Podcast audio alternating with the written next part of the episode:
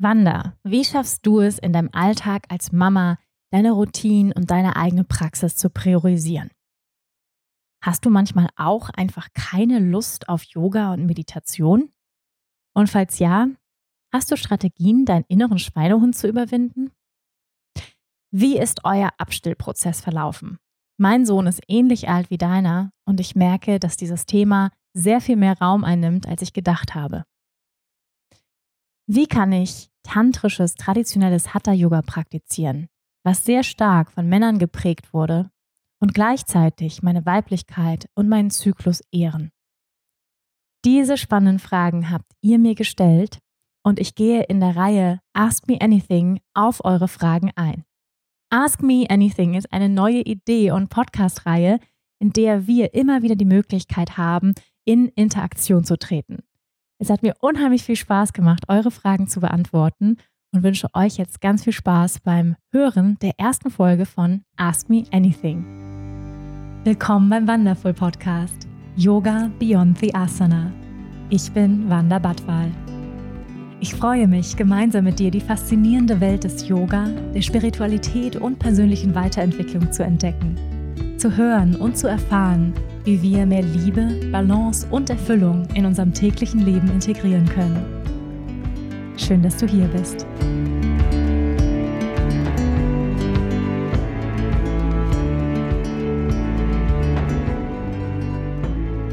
Hey, hey, hey, da sind wir wieder.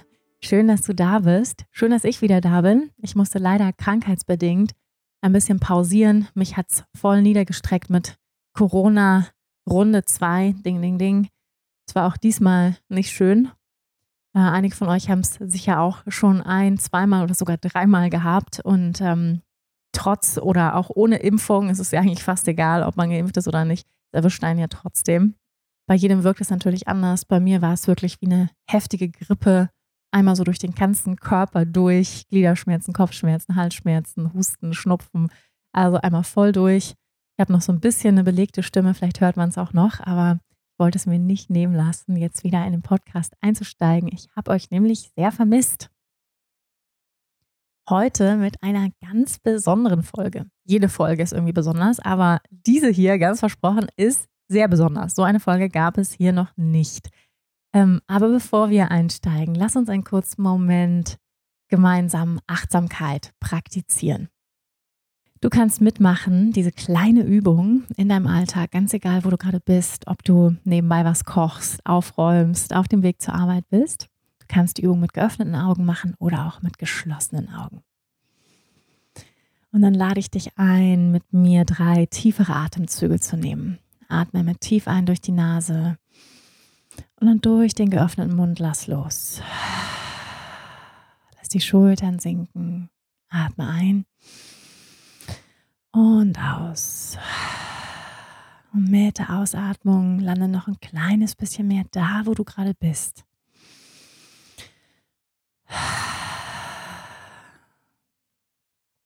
So als könntest du jetzt und hier Wurzeln schlagen. Für einen Moment pausieren.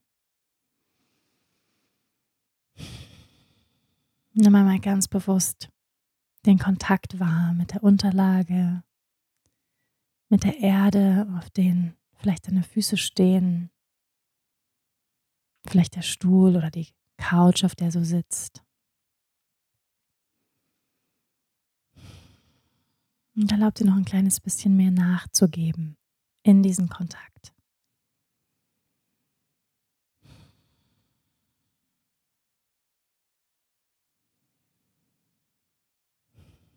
Spüre die Kleidung auf deiner Haut, die ganz spezifische Textur der Kleidung, das Gewicht der Kleidung.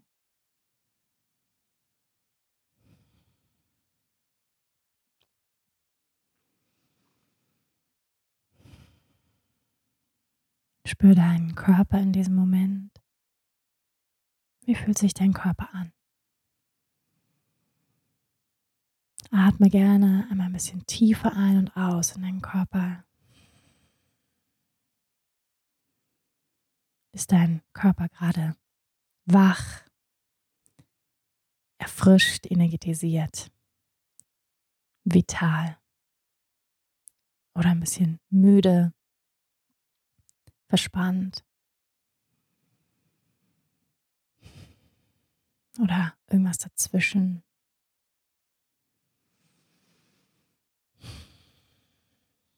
Dann kannst du jetzt und hier vielleicht ein kleines bisschen Anspannung gehen lassen.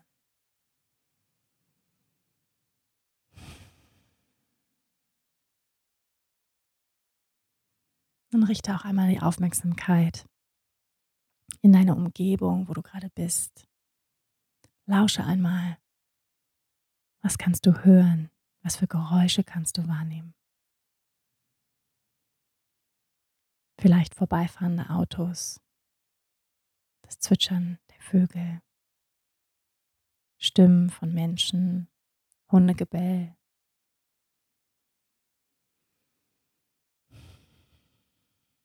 Atme ein und atme aus. Und wahrnehmen, was auftaucht, ohne das zu bewerten als gut oder schlecht. Einfach nur wahrnehmen.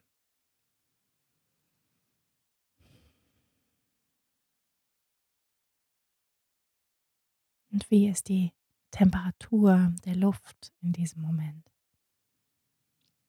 Ist sie kühl, frisch? Oder ist der Raum, in dem du dich befindest, eher warm? Ist die Luft eher dicht?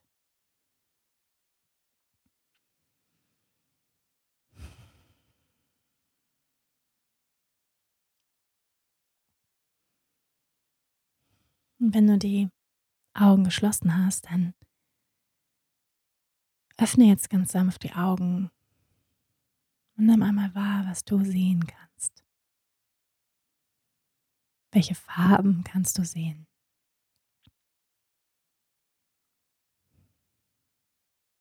Welche Form?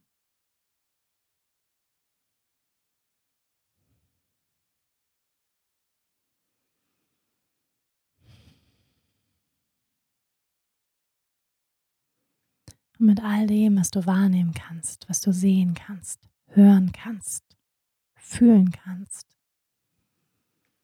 atme dich genau dahin, wo du jetzt bist. Du in, im Zentrum von all dem, was dich umgibt. Zentriere dich ins Jetzt.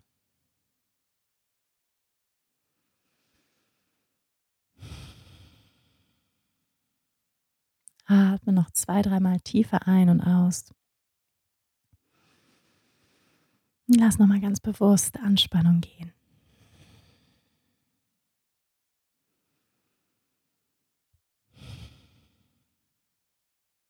Fühl dich präsent,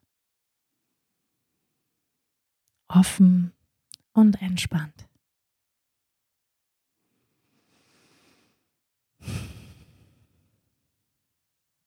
Schön, dass du da bist. Yay, ich freue mich so sehr, dass du hier bist. Ich freue mich so sehr, dass ich jetzt hier bin. Ich habe euch sehr vermisst, diesen Podcast sehr vermisst. Ich muss sagen, es ist wirklich eines der Dinge in meinem Leben, eines der Projekte, was ich tue, was mir so sehr am Herzen liegt, was ich so sehr liebe und mir auch ganz viel Energie schenkt. Ich liebe den Podcast so sehr, weil er eine ungefilterte Möglichkeit ist, mit euch zu kommunizieren, das zu teilen, wofür ich brenne, meine Erkenntnisse, mein Wissen mit euch zu teilen und das ja, mit ein bisschen mehr Zeit und Raum. ja, äh, Social Media, Instagram-Posts sind sehr beschränkt auf, ich glaube, 2200 Zeichen. Ähm, das ist relativ wenig Platz für ähm, ja häufig große Themen und Fragen, die wir hier im Podcast bewegen. Heute, ihr Lieben, mit einer ganz besonderen Folge, nämlich Ask Me Anything heißt diese Folge. Also fragt mich was auch immer. Ich habe euch auf Social Media gebeten, mir per Sprachnachricht eine E-Mail zu schicken mit eurer Stimme. Das heißt, heute hörst du vielleicht hier deine Stimme bei mir im Podcast. Viele Nachrichten haben mich erreicht, viele Fragen von euch. Querbeet, also begonnen von ähm, Yoga, Asana-Praxis, eigene Praxis, ähm, tantrische Philosophie, mein Leben hier in Portugal, der Abstillprozess, eigene Themen, ähm, mit denen ihr gerade euch beschäftigt, mit denen ihr hadert. Also da war ganz, ganz viel bunt gemischtes dabei. Es hat mir unheimlich viel Freude gemacht, ähm, euch zu hören. Ähm, ich fand das eine ganz, ganz tolle Idee, ähm, ja, euch einfach auch mal hier im Podcast zu Wort kommen zu lassen, mit euch sozusagen direkt zu kommunizieren und eure Fragen hier zu beantworten. Und das ist der erste Teil von Ask Me Anything, denn ich habe mir schon gedacht, ähm, es wäre total cool, wenn es nochmal eine, so eine Folge geben würde. Das heißt, falls du nach dieser Folge dich inspiriert fühlst und Lust hast und sagst, Wanda, ich möchte dir auch eine Frage stellen, dann kannst du sie mir auf jeden Fall noch zuschicken. Es ist noch nicht zu spät. Okay, ich würde sagen, lass uns beginnen mit der ersten Frage. Ich freue mich. Hi Wanda, da spricht die Natascha. Oh, ich habe da eine ganz besondere Frage an dich und zwar, du bist jetzt auch schon seit einem Jahr Mama und wie schaffst du das mit deinen Routinen? Also ich eröffne ja jetzt bald das Studio kommenden Sonntag und ich merke einfach, ich bin immer so unausgeglichen und gar nicht mehr wie soll ich sagen, so authentisch, wie ich gerne sein möchte, gerade was, was den Bezug zu meinen Kindern angeht. Und das ist das, was mich eigentlich am allermeisten belastet, abends zu wissen, okay, heute habe ich es wieder nicht geschafft, dass ich Ruhe bewahre, weil ich halt auch jetzt gar nicht so viel zu irgendeiner tollen Praxis komme, zumindest morgens nicht, abends dann schon, aber wichtiger wäre für mich eigentlich morgens einfach um den Tag klar zu starten. Und ich wollte dich fragen, wie du das machst. Also dir wird es jetzt, denke ich mal, schon ähnlich gehen, wobei meine sind jetzt sechs und drei Jahre fast. Aber trotzdem, wie schaffst du das, dass du morgens, also sind die dann, ist, ist er dann neben dir, Bodi, und du machst es halt so halb oder wie, wie schaffst du das, diese Zeiten für dich zu nehmen? Also generell so das Yoga-Studio, Yoga, deine eigene Praxis und die Balance zu finden, dass du auch für dein Kind da bist. Vielleicht hast du da irgendwie Tipps. Wäre super. Mach's gut. Liebe Natascha, vielen Dank für deine Frage und vor allem auch für das Teilen aus deinem Leben als Mama, als Studiobesitzerin, erstmal herzlichen Glückwunsch zu diesem mutigen Schritt, ein eigenes Yoga-Studio, so wie ich das rausgehört habe, zu eröffnen. Ähm, ich hoffe, ihr hattet einen ganz tollen Eröffnungstag. Ja, erst einmal, liebe Natascha, ähm, und auch alle anderen Mamas ähm, da draußen, ich möchte euch einfach einmal anerkennen äh, für die Leistung, die ihr jeden Tag bringt. Ja, ähm, ich glaube, dass wir Frauen das viel zu selten tun. Also ganz generell, ob wir Mama sind oder nicht, ähm, uns einfach mal selbst auf die Schulter klopfen. Ich lade dich jetzt einmal ein, das zu tun. ja, dir zu sagen, hey, you're doing great. Ja, du machst es gut. Du gibst dein Bestes jeden Tag. Und ähm, ja, als Mama, als Mama, die ganz viel auf dem Zettel hat, die unterschiedliche ähm, Rollen zu bewerkstelligen hat als ähm, jetzt Studiobesitzerin, ja, als arbeitende Mama ähm, auf den unterschiedlichen Ebenen, ähm, die unterschiedlichen Bedürfnisse und Anforderungen, die da an uns herangetragen werden, die zu bewerkstelligen, das ist eine große Leistung. Ja, das möchte ich erst einmal anerkennen. Und ich glaube, dass es ein dauerhaftes Herausfinden ein dauerhafter Work in Progress ist für uns als Eltern, als Mama, rauszufinden, wie geht denn das? Also wie geht denn das, allen Bedürfnissen gerecht zu werden, vor allem auch unseren eigenen Bedürfnissen? Wie geht es, die Balance zu finden, ähm, unseren eigenen Energietank zu füllen, zum Beispiel mit einer täglichen Yoga-Praxis, mit Morgenroutinen, mit Abendroutinen und gleichzeitig den Bedürfnissen meiner Kinder gerecht zu werden, den Bedürfnissen meines Partners, ähm, meiner Arbeit, ja, all die unterschiedlichen Projekte unseres Lebens. Und ähm, das ist eine dauerhafte Herausforderung. Also ich glaube, ähm, es hilft sich das, dessen bewusst zu sein, dass es ein dauerhafter Balanceakt, ein Prozess ist. Ähm, und Balance ist ja, ne, wir stellen uns das häufig auch so als so was Statisches vor, so, jetzt habe ich die Balance erreicht, zack, Haken dran. Nein, aber es ist ein dauerhafter Prozess und natürlich müssen wir den auch immer wieder anpassen, ähm, je nach Entwicklungsstufen unseres Kindes, ja. Ähm, mein kleiner Sohn ist erst ein Jahr alt und gerade natürlich in den ersten Jahren sind wir als Eltern, als Mama noch mal mehr gefragt. Und das wird dann, ne, wenn sie vielleicht in den Kindergarten gehen, in die Schule kommen, dann natürlich zunehmend äh, werden wir vielleicht weniger gebraucht und es eröffnen sich Freiräume.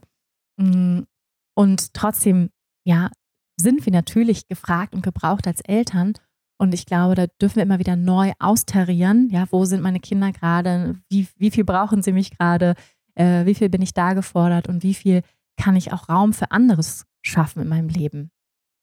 Du hast mich ja gefragt, wie schaffst du das, Wanda, deine tägliche Praxis? Ähm, ja, schaffst du es jeden Tag auf die Matte? Äh, wie sieht das bei dir aus? Ähm, erst einmal muss ich sagen, dass mein Partner und ich wirklich eine ähm, privilegierte Situation haben. Privilegiert in Anführungsstrichen, weil wir haben uns das auch selbst so erarbeitet und selbst so kreiert, dass wir beide selbstständig sind. Ich weiß, es ist nicht für alle was, selbstständig zu sein. Das bringt natürlich auch viele Risiken mit sich.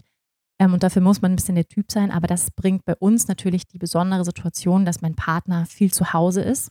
Ähm, wir beide von zu Hause aus arbeiten können und wir uns dadurch eben auch die, die Baby Care, also das Kümmern um unser Kind, auch sehr gut aufteilen können. Ja, das heißt, im Moment ist es so, dass er morgens zum Beispiel häufig den Kleinen hat, sodass ich Zeit für meine Praxis habe. Du hast mir gefragt, ob ich das könnte, wenn er nebendran sitzen würde. Ich muss sagen, bevor ich ein Kind hatte, hatte ich diese romantische Idee, dass ich dann Yoga mache und er ist so nebenbei. Ähm, das kommt, glaube ich, wenn er ein bisschen älter ist. Ich bin davon überzeugt, ja, dass wir das Kindern beibringen können, auch still zu sitzen, zu atmen und zu sagen, jetzt meditieren wir, jetzt machen wir mal beide die Augen zu. Ja, ähm, vielleicht nicht lange, vielleicht können die das nur eine Minute oder so. Aber ich glaube schon, dass wir es Kindern beibringen können. Aber natürlich ist es so, dass wenn unser Kind dabei ist, ganz egal, ähm, wie alt sie sind, dass unsere Aufmerksamkeit geteilt ist und wir nicht so sehr bei uns sind, sondern mehr beim Kind und die ganze Zeit schauen. Ja, jetzt im Moment zum Beispiel äh, im, im Krabbel-Entdeckungsalter, Laufen, Lernalter bei meinem Sohn, ähm, da müsste ich die ganze Zeit schauen, dass er hier nicht ähm, die, das komplette Möbeljahr äh, runterreißt, ne? so ähm, meinen kompletten Altar abfegt. Ähm, und dann könnte ich mich gar nicht konzentrieren, ja. Und dann kann ich es äh, dann ehrlicherweise auch gleich lassen ähm, mit, mit äh, der Meditation, weil ich ja gar nicht ähm, in diesen Zustand kommen würde, weil ich nur eigentlich bei ihm wäre. Ne? Bei ein bisschen älteren Kindern mag das vielleicht gehen dann. Also ich bin gespannt, ich werde es auf jeden Fall weiter auch versuchen, wenn er ein bisschen älter ist, ähm, ihn auch ein bisschen in meine Praxis zu integrieren. Ähm, aber natürlich hat die Praxis dann eine andere Qualität, wenn mein Kind dabei ist. Und das kann auch wunderschön sein, aber es ist natürlich ein bisschen was anderes. Und was ich auf jeden Fall merke und ähm, ja auch allen Eltern wünsche, ist, dass sie sich Unterstützung holen. Ja, ganz egal, ob sie selbstständig sind oder nicht selbstständig sind und auch allen Mamas. Das heißt, ähm, wirklich das Geld zu investieren in eine Babysitterin, Babysitter, ähm, Tagesmutter, also sich da Unterstützung zu holen, um sich Freiräume zu schaffen. Ja, ähm, das muss ja nicht lang sein, aber einfach für ja, ein, zwei Stunden. Wir wissen schon als Mama, was man in ein, zwei Stunden machen kann. Ja, auf einmal ähm, hat man wahnsinnig viel Zeit, ähm, um sich diese Freiräume zu schaffen. Das würde ich so ganz generell, würde ich das immer empfehlen, zu sagen, spar nicht an dieser Stelle, dann spar lieber irgendwie an einem anderen Punkt in deinem Leben, aber gönn dir selbst diese Freiräume und ja, Kinder finden es in der, ja, in der Regel auch toll, andere Menschen um sich herum zu haben, ja. Ihr kennt diesen Spruch, man braucht ein ganzes Dorf, um ein Kind großzuziehen. Also ähm, andere tolle Menschen, die andere Einflüsse, Inspirationen mitbringen. Das wäre auf jeden Fall etwas, was ich immer allen Eltern sagen würde, hol dir Unterstützung, hol dir Unterstützung, hol dir Support. Ähm, wenn, wenn man natürlich die Familie drumherum hat. Wir leben in Portugal, wir haben nicht unsere Familie drumherum, ne? deswegen sind wir auf eine Babysitterin angewiesen ähm, oder eben ein Au-pair-Mädchen ähm, oder aber wenn man die Familie drumherum hat, natürlich auch Schwestern, Brüder, Tanten, Onkel, ähm, Eltern, dann ist es natürlich auch ganz großartig, wenn man sich diesen Support holen kann. Vielleicht sind die aber nicht bereit, morgens um 6 Uhr bei dir auf der Matte zu stehen. Das kann natürlich sein. Da muss man vielleicht ähm, einen guten Deal finden. Aber lass uns nochmal zurückkommen zu deiner Praxis, Natascha, weil du hast recht. Es ist, es wäre wichtig, dass du morgens diese Zeit für dich hast, um dich zu zentrieren, um aus einem vollen Gefäß schöpfen zu können. Denn ja, es klingt so, du bist auch Yogalehrerin. Und wie du sicher weißt, unsere eigene Praxis ist die Ressource für unseren Unterricht und ist auch dein Energietank, den du auffüllst. Und seitdem ich Mama bin, weiß ich umso mehr, wie wichtig es, es ist, unsere eigene Energie, unseren eigenen Energietank zu priorisieren und aufzufüllen. Denn wir können nicht aus einem leeren Glas schöpfen. Ja, das weißt du, glaube ich, auch. Das heißt, ich wünsche mir sehr für dich, Natascha, dass du dich selbst und deine Energie priorisierst, weil auf Dauer ist es sehr viel. Ja, also ähm, ich finde es toll, dass du so mutig ähm, deine Träume verwirklichst. Aber gleichzeitig ist es so wichtig, dass wir auf uns achten, damit wir nicht ausbrennen. Ja, das heißt, ähm, schau doch mal, ja, das wäre jetzt so mein Tipp an dich, schau doch mal, kannst du vielleicht abends zehn Minuten früher ins Bett gehen. zehn Minuten reichen schon. Zehn Minuten, Viertelstunde früher ins Bett gehen. Äh, zehn Minuten früher, ähm, weiß ich nicht, das Buch zur Seite legen oder die Serie ausmachen, was auch immer du abends noch machst ähm, für dich, wenn die Kinder im Bett sind. Oder vielleicht gehst du sogar mit den Kindern ganz brav ins Bett. Die meisten Eltern tun das nicht, ja, sondern sagen, jetzt habe ich nochmal Zeit für mich und das ist auch vollkommen ähm, in Ordnung, finde ich, und, und auch wichtig, ja, dass wir nochmal diesen Moment haben, so, Kinder schlafen, jetzt Zeit für mich. Aber vielleicht kannst du zehn Minuten früher ins Bett gehen und dafür zehn Minuten, Viertelstunde früher aufstehen. Das wäre so mein Tipp an dich. Ähm, und wenn es wirklich nur diese zehn Minuten sind morgens, ja, ähm, das reicht schon, dass du dich hinsetzt, es ist noch dunkel, die Kinder schlafen noch, alles ist ruhig und du dir einfach diesen Moment nimmst, wirklich noch kein Handy in die Hand nehmen, kein Laptop aufklappen, einfach nur dich in Stille hinsetzen. Sei es, dass du dich wirklich nur auf die Couch setzt oder ins Wohnzimmer, vielleicht eine Kerze anmachst für dich und einfach bewusst atmest. Ja, ganz simpel dich auf den Atem fokussierst. Vielleicht eine einfache Pranayama-Praxis, Nadi Shodhana, eine balancierende Praxis oder Samavriti. Ähm, oder einfach nur in Stille sitzen, ja. Und für dich sein, atmen. Ja, das wäre so mein Tipp für dich. Schenk dir diese Zeit, sei dir so wichtig. Und ich glaube, wenn wir Mama, wenn wir Eltern werden, ist es ähm, die Einladung für uns auch, mh, mm, unseren Perfektionismus loszulassen, unsere Idealvorstellung loszulassen davon, wie wir uns unsere Praxis vielleicht wünschen würden. Ja, also das heißt auch natürlich ähm, vielleicht eine Zeit und das heißt ja nicht, dass es nicht wieder kommen kann, aber jetzt gerade, es klingt so, du hast viel auf dem Zettel, ja, dann das zu machen, was möglich ist, anstatt sich darüber zu ärgern, was nicht möglich ist. Ja, also dich nicht darüber ärgern, dass du vielleicht gerade keine Zeit hast für eine 60-Minuten-Praxis ähm, oder sogar eine halbe Stunde zu viel ist, ja, ähm, weil es einfach gerade nicht geht. Und das ist okay. Und dann einfach anzupassen an die Anforderungen deines Lebens, deine Praxis dementsprechend anzupassen und zu sagen, okay, ich habe hab nur zehn Minuten heute Morgen, aber diese zehn Minuten, die schenke ich mir. Und da das wirklich zu priorisieren, alles aus der Hand zu legen, wirklich, ich empfehle ganz strikt zu sein, ja, kein Handy, nichts vorher, sondern wirklich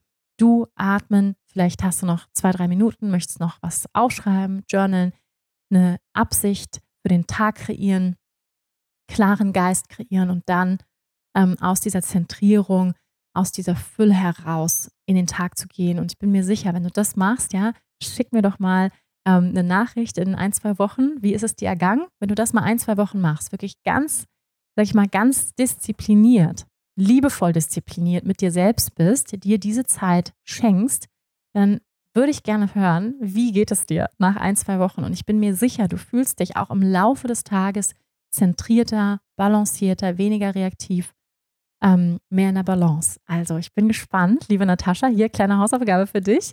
Ich hoffe, du freust dich und ähm, schreibst mir einfach an office.wanderbatwald.com in ein, zwei Wochen, wie geht's dir, wenn du dir morgens diese zehn Minuten schenkst.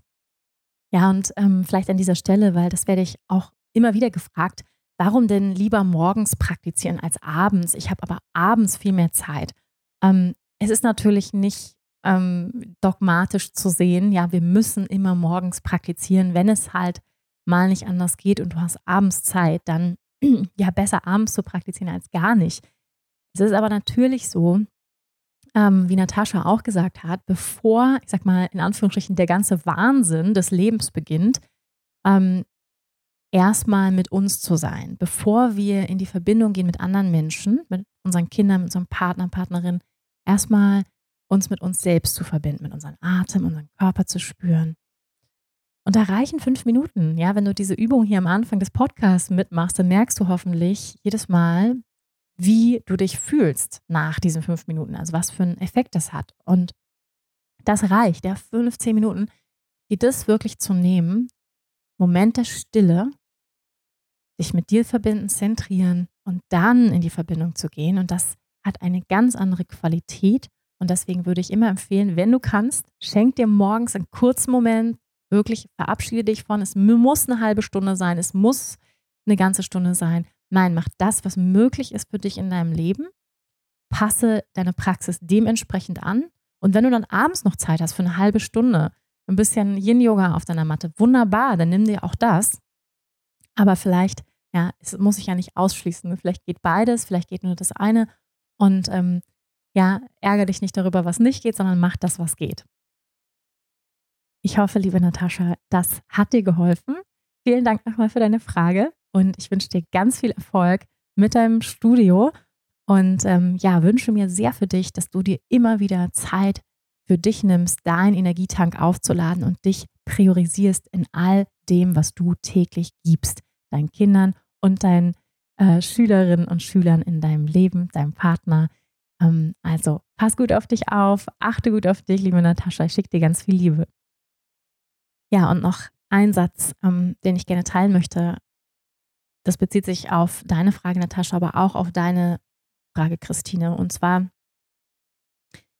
ähm, was einer der Gründe oder etwas, was mir hilft, immer wieder zurückzukommen zu meiner Praxis, auch in Phasen, ähm, die vielleicht sehr von Veränderungen geprägt sind, von vielen Herausforderungen im Außen, ist die Erfahrung, ja, was auch du geteilt hast, Natascha, wer du bist, wenn du nicht praktizierst. Also, wie fühlst du dich, ja, wenn du nicht praktiziert hast? Und du hast es ein bisschen angedeutet, ja, du fühlst dich unausgeglichen. Du fühlst dich nicht in deinem höchsten Selbst. Du fühlst dich nicht in Balance. Du hast das Gefühl, du kannst nicht ruhig reagieren. Ja, du bist schneller irritiert. Du ähm, wirst schneller wütend oder frustriert oder oder.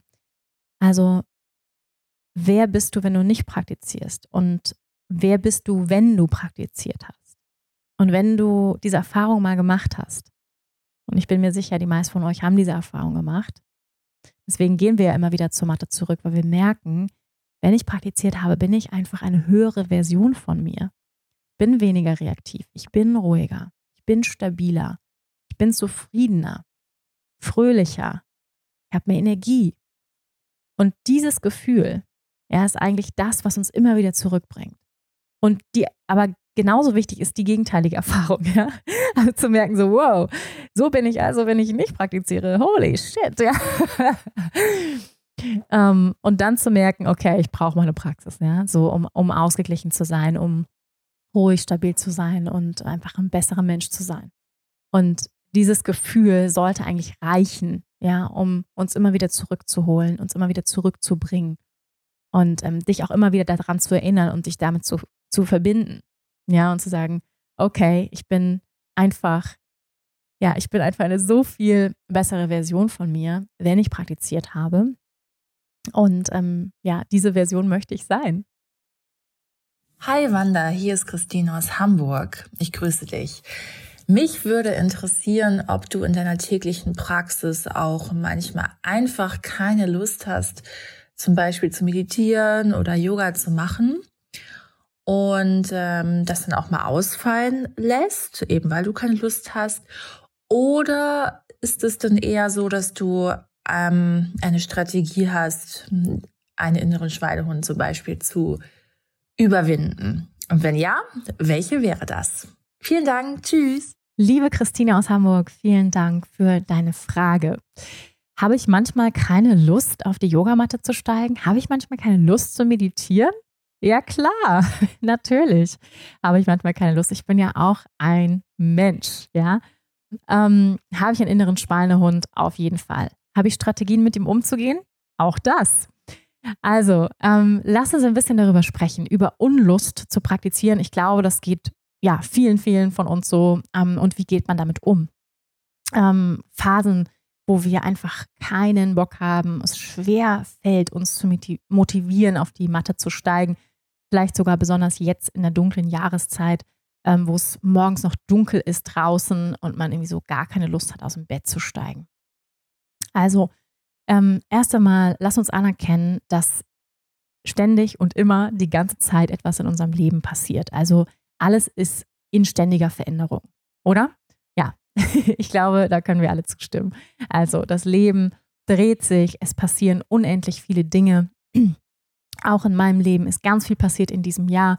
Ähm, wir sind nach Portugal ausgewandert. Ähm, wir waren im ersten Elternjahr unseres kleinen Sohnes ähm, der letztes Jahr geboren wurde. Ähm, also auch das ja ganz viel Neues, ganz viel neue ähm, Eindrücke, Herausforderungen in ein neues Land ähm, auszuwandern mit unserem äh, gesamten äh, Hausrat, mit unseren Hunden, hier ein Lebensprojekt aufbauen. Also es ist unheimlich viel passiert, ähm, auch in meinem Leben. Und gab es Phasen, in dieser Zeit, wo ähm, es schwer war für mich, so dauerhaft an meiner Praxis dran zu bleiben. Ähm, ja, auf jeden Fall. Und besonders als Mama natürlich, ähm, ja, um auch nochmal so ein bisschen Bezug zu nehmen, auch auf die Frage, die vorher kam von Natascha. Ähm, alle Eltern werden jetzt nicken. Ähm, besonders das erste Jahr ist geprägt oder vielleicht sogar die ersten zwei Jahre von Schlafmangel.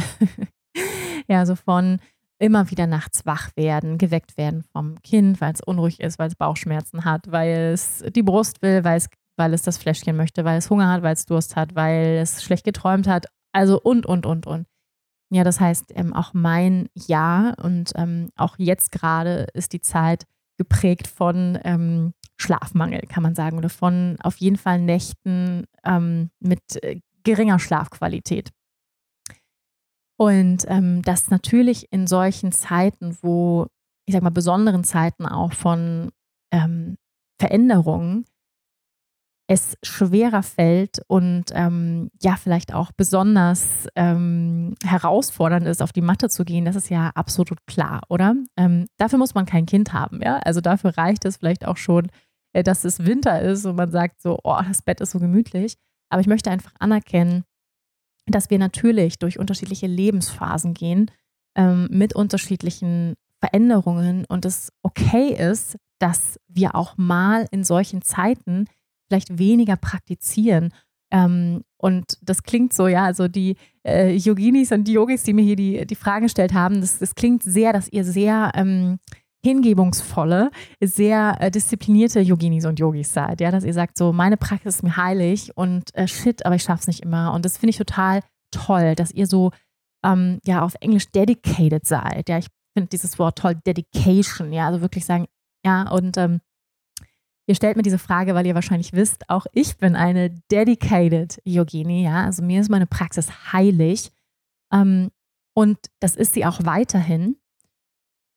Und gleichzeitig finde ich es aber wichtig, dass wir nicht dogmatisch sind und zu hart gegen uns, ja, und auch sagen, wir sind auch Mensch, ja, wir sind Mensch, ähm, der ein Mensch, der vielleicht Schlafmangel hat, weil er ein Kind hat, ein Mensch, der ähm, viel gefordert ist in seiner Arbeit, ein Mensch, der ähm, vielleicht abends mal auf der Couch versagt, ja, und so weiter. Also ich finde, innerhalb der Disziplin ja, und der Hingabe an unsere Praxis ist immer wieder auch wichtig zu sagen, ja, auf Englisch gibt es diesen schönen Begriff, cut yourself some slack.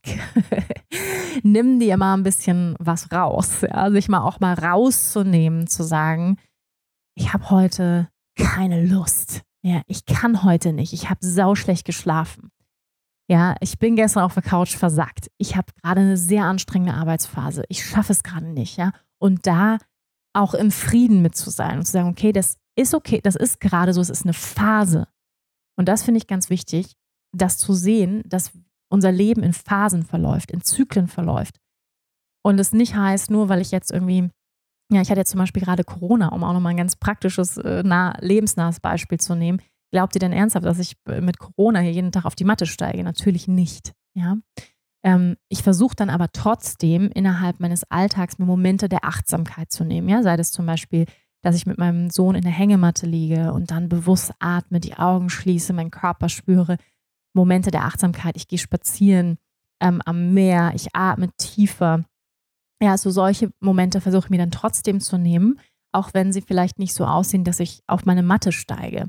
Und das finde ich sowieso auch ganz, ganz wichtig, wenn wir in besonderen herausfordernden Lebensphasen sind, sei es eben mit Kind, auch ohne Kind, ja, ähm, besonders anstrengende Arbeitszeiten haben, dass wir uns ein bisschen lösen von dieser Idee, die Praxis darf nur auf der Matte stattfinden, sondern die Praxis darf in mein Leben integriert werden in der Form von Achtsamkeitsübungen.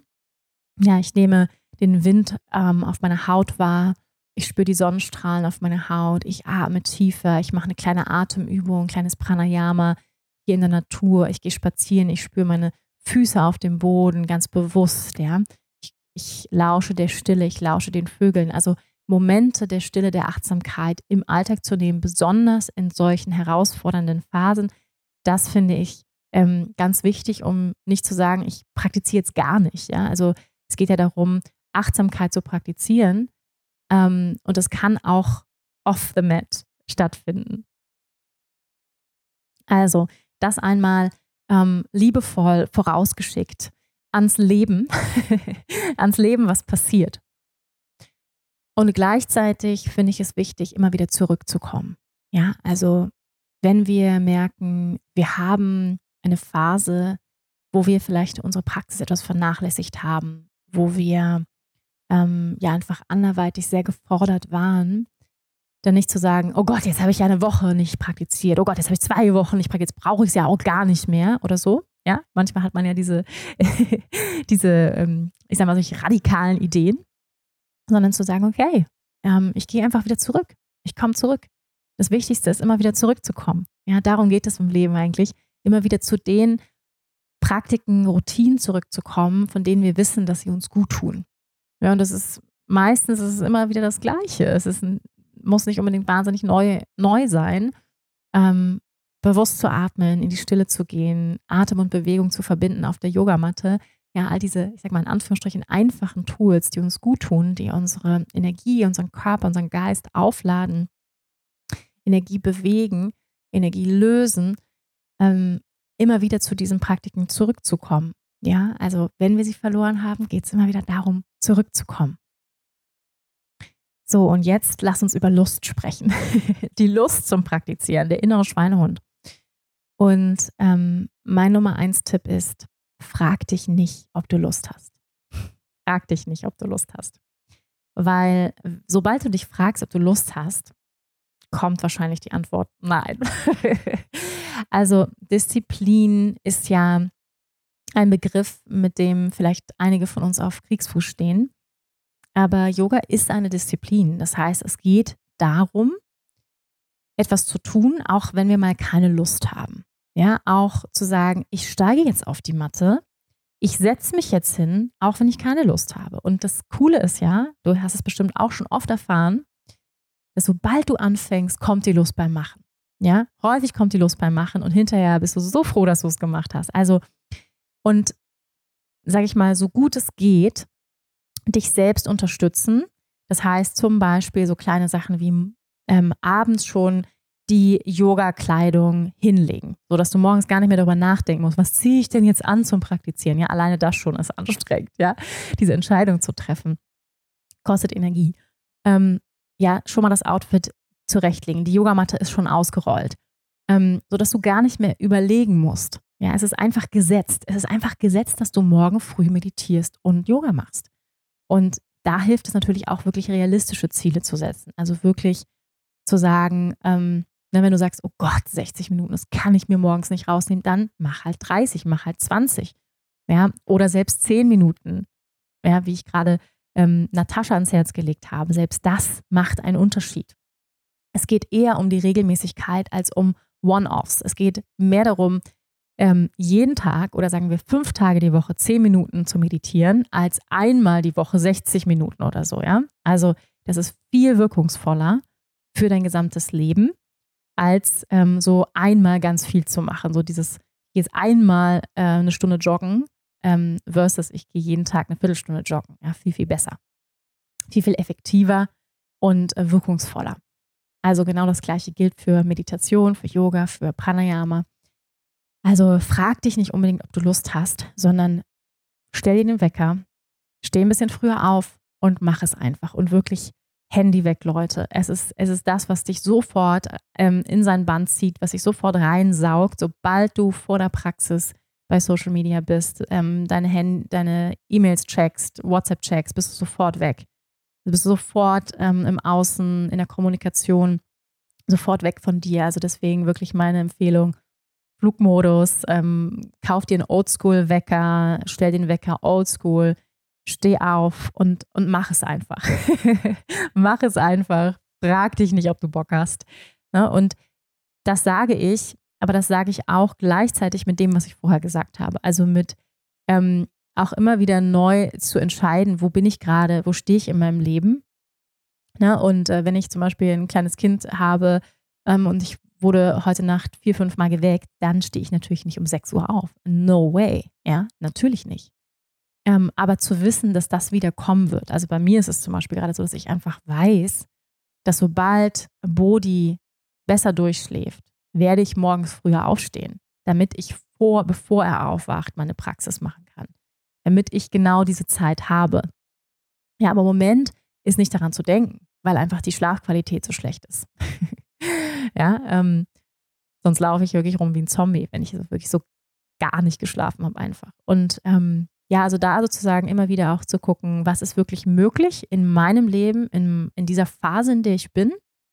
Und dann, ähm, was ich wirklich gut finde und was ich auch raten würde, also wenn du ein dedicated Yogini bist, Yogi bist, wirklich mal zu sagen, ich committe mich jetzt mal, sei es entweder du praktizierst mit Rosafire, mit unserem Online-Studio gerne. Vielleicht hast du ein Lieblingsvideo von mir oder von einer anderen Lehrerin, Lehrer ähm, und sagst, okay, ich mache jetzt mal diese Praxis und die mache ich mal 40 Tage. Ja, das hat auch was ganz Entspannendes, weil wir nicht immer wieder überlegen müssen, was praktiziere ich denn heute, ja?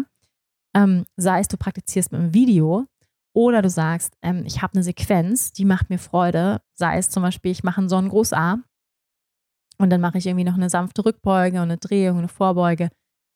Ein Pranayama, so, du kreierst dir vielleicht deine eigene Praxis und das machst du mal 40 Tage, das machst du mal wirklich einen guten Monat. Und dann, ja, dedicatest du dich mal und bleibst mal dran für einen Monat. Ja, und schau mal, was passiert. Also, falls du Lust hast, das mal auszuprobieren, probier es mal aus und schreib mir gerne E-Mail mit deiner Erfahrung. Wie ist es dir damit ergangen? Weil was total gut tut, was unserem Geist total gut tut, ist, dass er nicht immer wieder neue Entscheidungen treffen muss, sondern dass er einfach weiß, bam, das ist die Praxis und die ziehe ich jetzt mal durch. Dieses Video, wenn du ein Lieblingsvideo hast von mir auf YouTube oder bei Rose of Fire in der Videothek, sagst du, hey, das ist mein Lieblingsvideo. Und das mache ich jetzt einfach mal, jeden Tag. Und es tut mir einfach gut. Ähm, und ne, schaust, was, was brauchst du gerade auch innerhalb ähm, deines Lebens. Also brauchst du mehr Energetisierung? Geht es für dich darum, ja, dir morgen in, ich meine, einen frischen Kick zu geben? Oder geht es eher um, um Erdung und Stabilisierung? Das ähm, musst du für dich natürlich ein bisschen entscheiden, ja. Was brauchst du gerade morgens, um aufzustehen? Wahrscheinlich gilt für die meisten von uns eher ein bisschen Energetisierung, gerade jetzt in Richtung Herbst und Winter. Okay, äh, liebe Christine, ich hoffe, das hat dir geholfen. Also umarme, grüß deinen, deinen inneren Schweinehund von mir, ähm, unterstütze ihn ein bisschen, ja, dass es ihm leichter fällt, morgens aus dem Bett auszusteigen und ähm, hör am besten auch nicht auf ihn immer, ja. Also und das sage ich, wie gesagt, immer mit Vorbehalt, weil, oder ne, auch für, für uns Frauen nochmal einen Satz dazu, wenn wir unsere Periode haben zum Beispiel, ja. Hey, natürlich peitschst du dich nicht morgens um sechs aus dem Bett.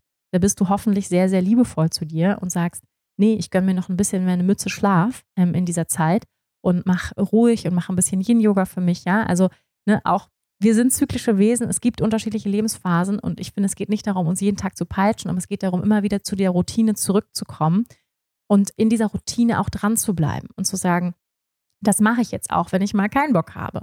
Ja? So, ich hoffe, das hat dir weitergeholfen und auch einigen von euch weitergeholfen. Liebe Wanda, ähm, da ich selber Mama bin von einem fast 13-monatigen alten äh, Sohn, also ist fast so alt wie der Bodi, also fast gleich alt. Ähm, deswegen würde mich auch interessieren, wie ist der Abstillprozess bei dir verlaufen? Wir sind auch gerade beim Abstillen und ja, das Thema nimmt mehr Raum ein, als ich dachte. Liebe Dünja, vielen Dank für deine Frage zum Abstillen.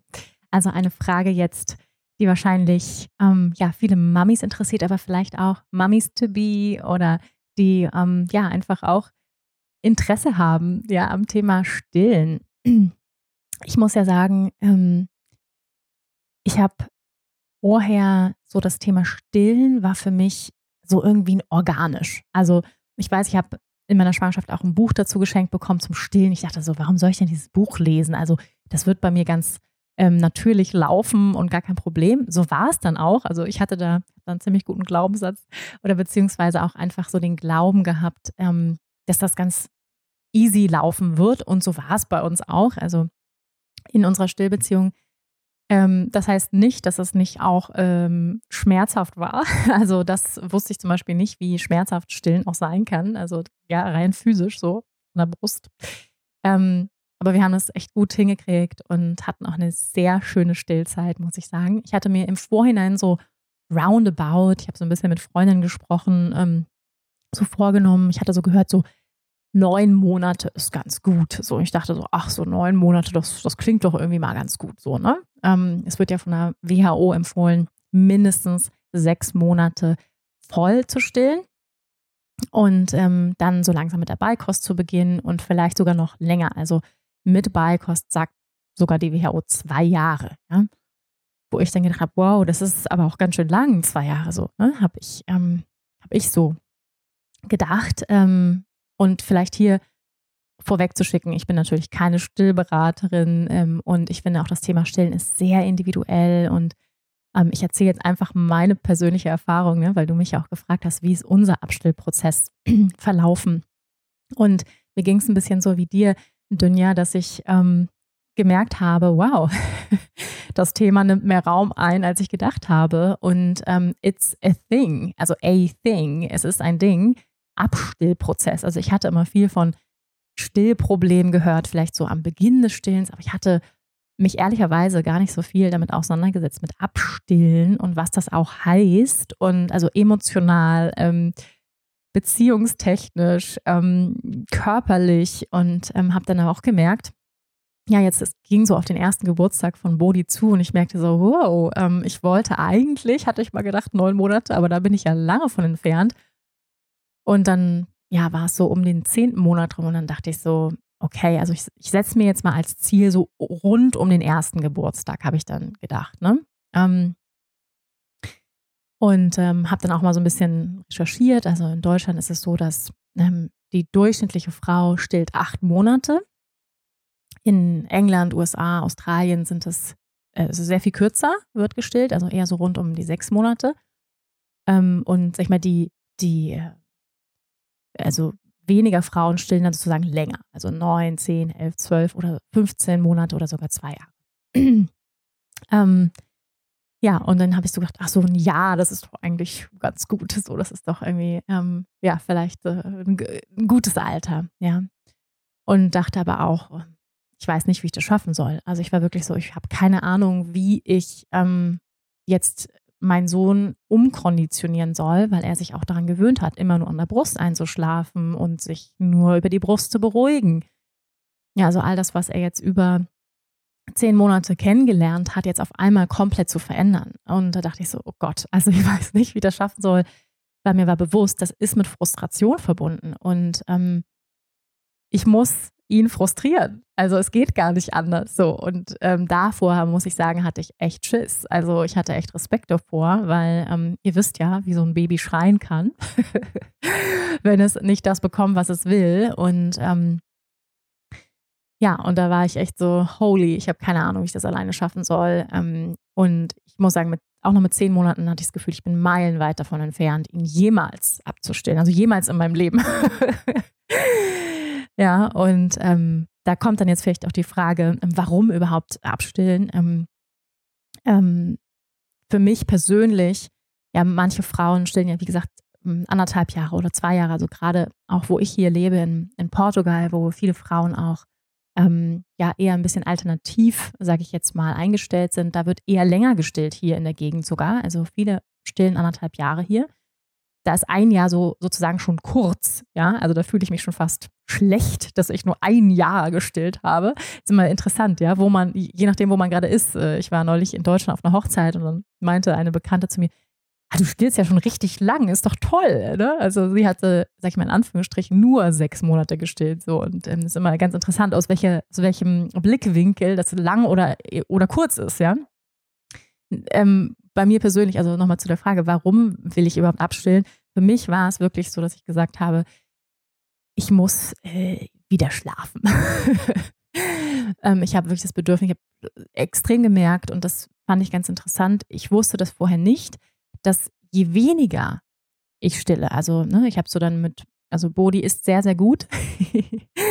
ähm, er liebt Essen und ähm, da haben wir wirklich gar kein Thema mit und genießt es zu essen und isst wirklich schon ähm, seit dem sechsten Monat sehr, sehr gut.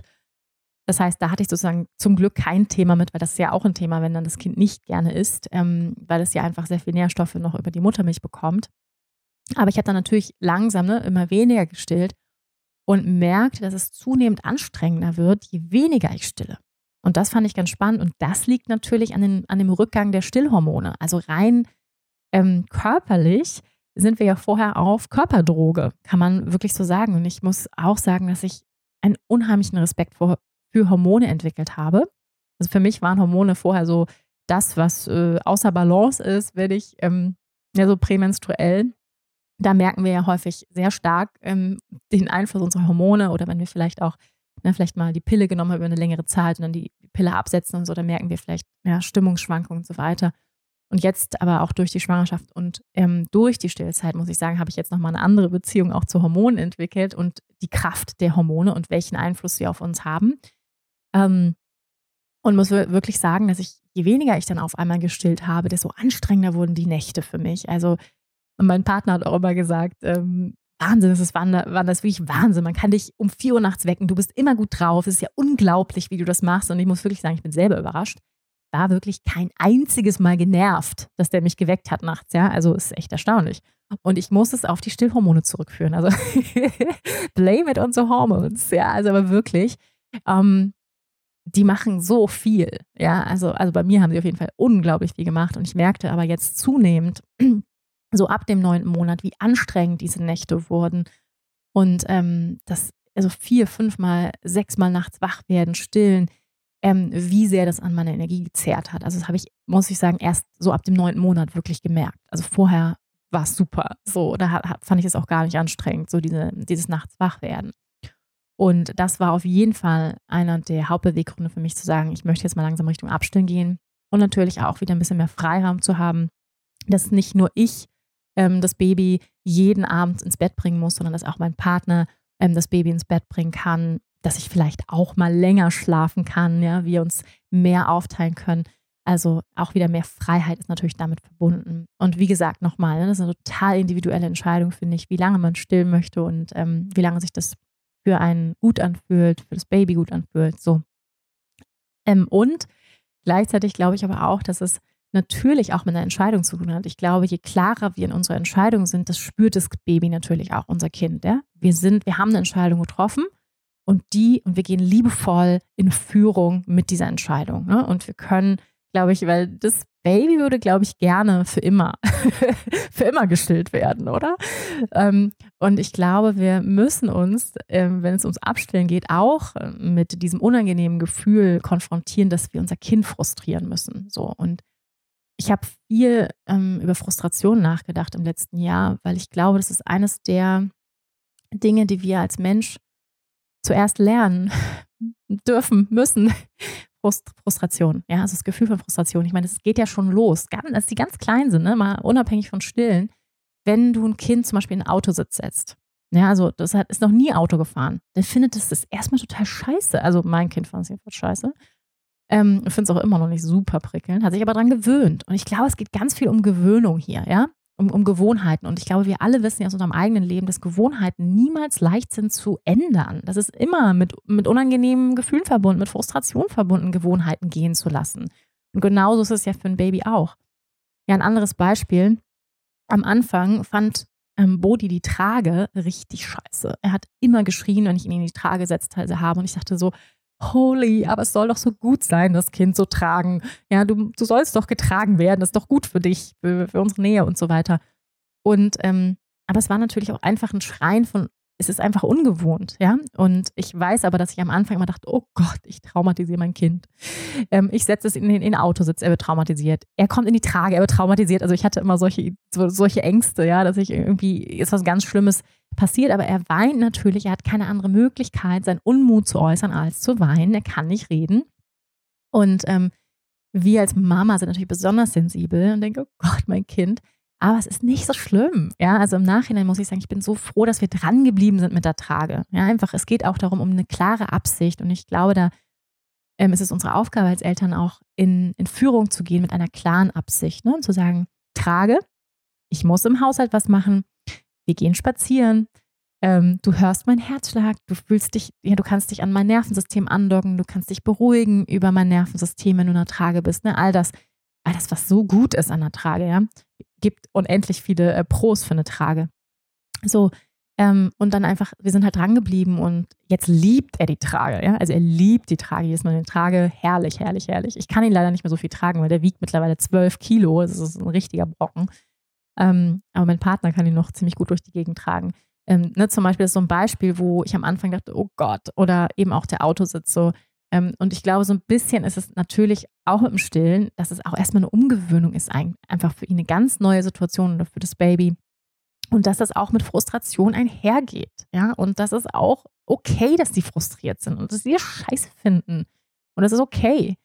Und ähm, Trotzdem wollte ich natürlich diesen Abschlussprozess so liebevoll und so sanft wie möglich gestalten. Und deswegen habe ich dann mich auch ein bisschen eingelesen und gelesen, ne, dass es natürlich besser ist, es so, ich sag mal, so schleichend wie möglich zu machen. Also es gibt ja, das machen auch manche Frauen, ich bin da nicht so ein Riesenfan von, von diesem Abrupten. Ich fahre jetzt in Urlaub und dann bin ich halt einfach weg und dann ist das Kind abgestillt. So, bin ich persönlich jetzt nicht so ein Riesenfan von. Kann man, glaube ich, auch machen. Ähm, hat eine Bekannte von mir neulich auch erzählt, ja, ich bin dann einfach eine Woche weg gewesen. Ich so, okay. Ähm, ja, ne, das ist, glaube ich, jedem selbst äh, überlassen, wie er das am besten, also die Strategie. Für mich war es irgendwie wichtig, dass, ähm, dass ich sage jetzt mal, ähm, liebevoll und, und ähm, organ, so organisch wie möglich, so, so äh, stressfrei wie möglich für uns alle verläuft, auch für meinen Körper, weil ne, dass der Körper langsamer Milch, also Milch abbaut, nicht mehr so viel Milch produziert. Und ähm, ich habe dann wirklich auch die Entscheidung getroffen, mir eine Stillberaterin zu holen und das würde ich auch immer wieder tun. Das war super.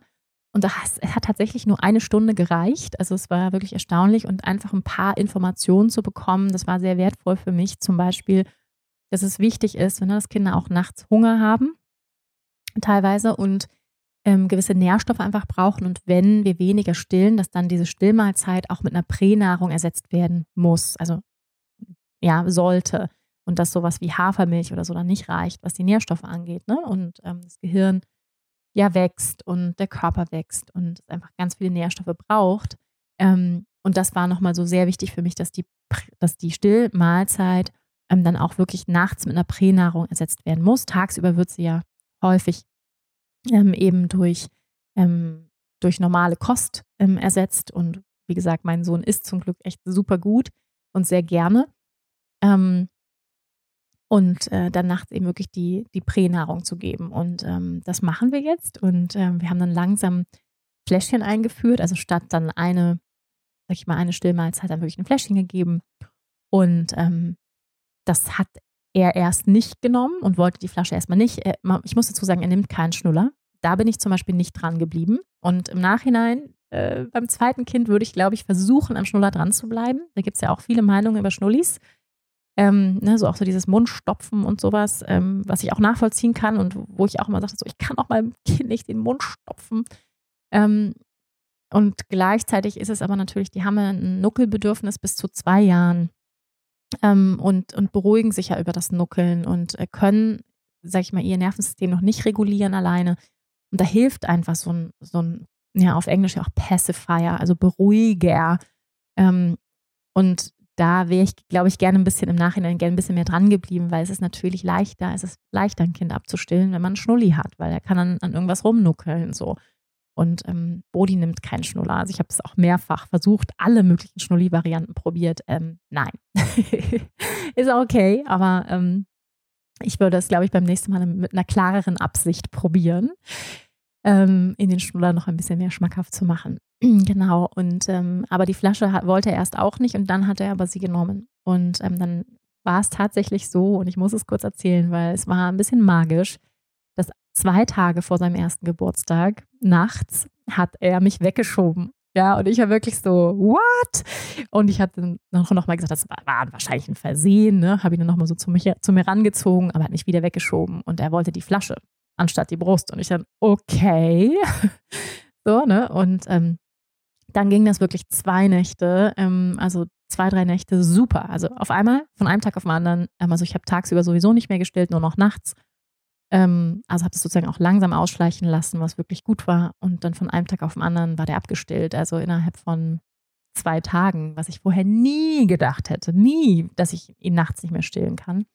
Es gab dann nochmal einen kleinen Rückfall, was auch normal ist. Wie ich mir habe sagen lassen von der Stillberaterin, ähm, wo er dann nochmal sehr frustriert war und nachts dann doch die Brust wollte. Ja, und ähm, ich rede dann auch mit ihm und sage, pass auf, Brody, ne? So, die Mama möchte jetzt schlafen, so, ne? Also ihm das auch zu erklären und dann eben die Flasche angeboten und die nimmt er jetzt auch. Und jetzt und es ist wirklich erstaunlich, erstaunlich stressfrei verlaufen, worüber ich sehr froh bin. Aber natürlich gab es Momente, wo er frustriert war, auf jeden Fall. Und das ist auch okay. Ja, es ist okay, dass er frustriert ist. Das ist okay. Und das ist eine neue Situation, es ist Umgewöhnung. Und ich glaube, es ist ganz wichtig. Und es war für mich auch nochmal so ein Key, dass viele Frauen denken, wenn sie abstillen, geht es darum, also kommt eine Distanz zwischen Mutter und Kind, ne wo vorher so eine krasse Nähe und Intimität ist, entsteht plötzlich so eine Distanz.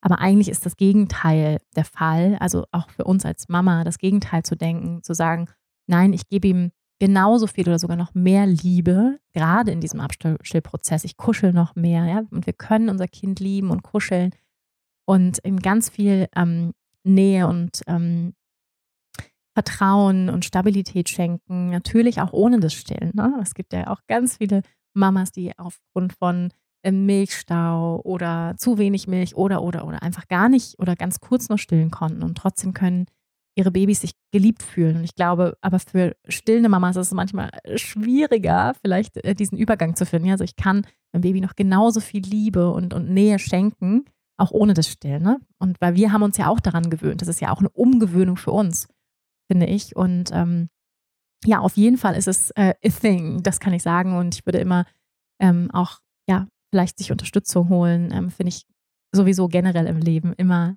sehr, sehr klug, das zu machen. Ähm, ja, und, und eben auch zu, zu wissen, ich habe auch Bedürfnisse. Ja, mein Kind hat Bedürfnisse, aber du als Mama hast auch Bedürfnisse, zum Beispiel mal wieder nach einem Jahr oder nach einem halben Jahr mal wieder zu schlafen. Und ähm, deine Bedürfnisse sind genauso wichtig. Und was ich auch, ähm, ja, was ich, was ich auch überraschend fand innerhalb dieses Abstillprozesses war, ähm, ja, um nochmal auf das Thema Hormone zurückzukommen, das habe ich sehr stark so empfunden, dass wirklich auch mit dem Abstillen dann ähm, meine Hormone, also meine Stillhormone, komplett in den Keller gerauscht sind. Ähm, und es auch wirklich mit extremem Stimmungseinbruch einherging und ähm, was ich so von mir gar nicht kenne wo ich dann auch mich ein bisschen eingelesen habe und es tatsächlich ähm, nicht so selten ist, dass Depressionen beim Abstillen vorkommen. Man hört ja häufig von Post, äh, postnataler Depression, also Depressionen im Wochenbett ähm, am Anfang, wenn das Baby da ist und, und all das Neue und, und vielleicht Bindungsprobleme oder, oder das ist, glaube ich, schon recht geläufig, aber Depression beim Abstillen hatte ich vorher noch nie gehört. Ähm, ich würde nicht sagen, dass ich das hatte, aber auf jeden Fall Stimmungs, ein Stimmungstief hatte ich auf jeden Fall. Ähm, verbunden eben auch mit diesem Hormonabfall. Das kennen wir, glaube ich, auch aus unserem, unserem Zyklus. Ähm, ja, diesen Hormonabfall. Und das habe ich extrem stark empfunden und ähm, fand es einfach hilfreich, das zu wissen, ja, dass das, dass das normal ist ähm, und dass vielleicht auch eine Traurigkeit damit einhergehen kann, weil ja auch eine Phase von extremer Nähe und Intimität mit dem Baby zu Ende geht und ähm, er jetzt eigenständiger wird, selbstständiger wird, anfängt zu laufen ähm, und es auch ein Loslassprozess ist, ja, von einer, von einer sehr schönen Phase und ja, da einfach liebevoll mit sich zu sein und sich da selbst auch in den Arm zu nehmen und sich auch die Unterstützung vom Partner zu holen. Das, ähm, und darüber zu sprechen, das finde ich irgendwie auch ganz, ganz wichtig. Genau, also liebe Dunja, ich schicke dir ganz viel Liebe in, in deinen Prozess und ähm, ja, vielleicht holst du dir Unterstützung ähm, und ja, hoffe, dass du für dich einfach eine klare, gute Entscheidung triffst, die sich für dich gut anfühlt und ähm, und hoffe, dass das, was ich mit dir geteilt hat, äh, habe hier, dass dir das geholfen hat und vielleicht auch anderen Mamas geholfen hat in ihrem Prozess. Hallo, liebe Wanda. Mich interessiert das Thema Weiblichkeit und weibliche Energie im traditionellen Hatha Yoga. Ähm, es ist ja so, wenn man sich die alten Schriften anguckt, äh, dass es eine ja, Philosophie und Praxis von Männern entwickelt und geschrieben für Männer. Ähm, Frauen werden oft, wenn überhaupt mal in einem Nebensatz erwähnt oder auch der weibliche Körper. Und ähm, es wird ja auch oft gesagt in traditionellen Hatha-Yoga, dass man seine Sadhana, also seine Praxis täglich machen soll, oft über eine längere Zeit, also irgendwie 40 Tage. Und es ist ja so, dass wir Frauen nicht linear funktionieren. Bei Männern klappt das, da ist jeden Tag der gleiche ja, Leistungswille ähm, und die gleiche Leistungsfähigkeit da. Und wir Frauen sind ja zyklische Wesen. Und gerade wenn es ja vor oder um die Periode oder am Tag der Periode ist, ähm, ist vielleicht diese Sadhana, die man gerade macht, ähm, vielleicht gar nicht passend. Ja, dass man zum Beispiel ganz extreme Atemübungen macht oder Udiana Banda oder sowas, die eigentlich Teil der 40-tägigen Sadhana sind, die aber an dem Tag sich auch gar nicht gut anfühlen. Also nicht nur, dass man sie eh nicht machen sollte, aber sie fühlen sich auch nicht gut an, weil man gar nicht so bei sich ist. Und das Gleiche ist auch, wenn man zum Beispiel einen Kinderwunsch hat oder ähm, schwanger ist, dass der Körper dann auch anders funktioniert und man auch mit dem Körper anders umgehen sollte. Und es ist einfach in diesen, ja, in diesen Praktiken, die empfohlen werden von den alten Yogis, finde ich persönlich sehr viel männliche Energie, sehr viel auch Tapas, also Disziplin und und Härte drin. Und ich stelle mir die Frage, wie verbinde ich das mit meiner weiblichen Energie, die wir ja eigentlich alle haben und auch kultivieren wollen. Ähm, also wo ist der Punkt, wo ich nicht ähm, noch mehr Tapas geben sollte und nicht noch mehr in die Härte gehen sollte, sondern in die weibliche Energie kommen sollte. Aber wie verbinde ich das trotzdem mit dem Wissen ähm, von den alten Yogis und mit den alten Lehren, damit ich ja mich auf dem traditionellen Weg ja trotzdem befinden kann? Würde mich sehr freuen über deine Meinung dazu oder deine Sichtweise dazu. Vielen Dank. Hallo, liebe Yogini. Vielen, vielen Dank für diese tolle Frage. Ich weiß leider nicht deinen Namen, den hast du, glaube ich, nicht verraten. Aber ich danke dir von Herzen für diese wichtige Frage zum Thema Weiblichkeit und traditionelle Yoga-Praktiken, tantrische Praktiken. Wie können wir auf dem traditionellen tantrischen Hatha-Yoga-Weg sein und gleichzeitig unsere Weiblichkeit ehren? Und erst einmal ein bisschen zum Hintergrund. Du hast es ja auch schon ein bisschen beschrieben und du hast recht.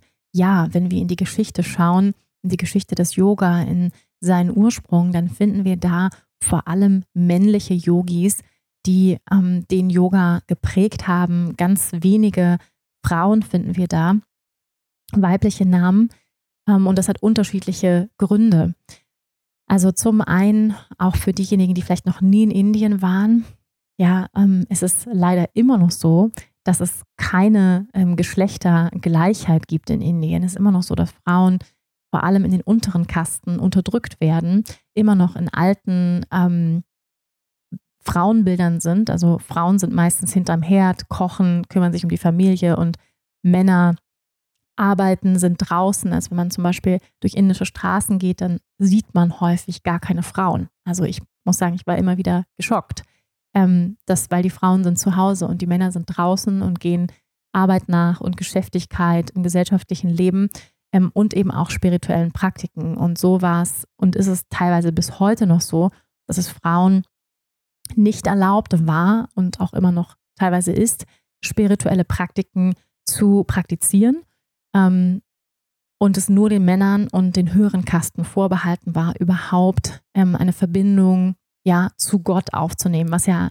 absoluter Irrsinn ist, oder? Wenn man sich fragt, also unter Gottes Augen, ja, und mit Gott meine ich jetzt kein Gott zu einer bestimmten Religion zugehörig, sondern unter den Augen des großen Schöpfers, des großen Bewusstseins sind ja all seine Kinder gleich.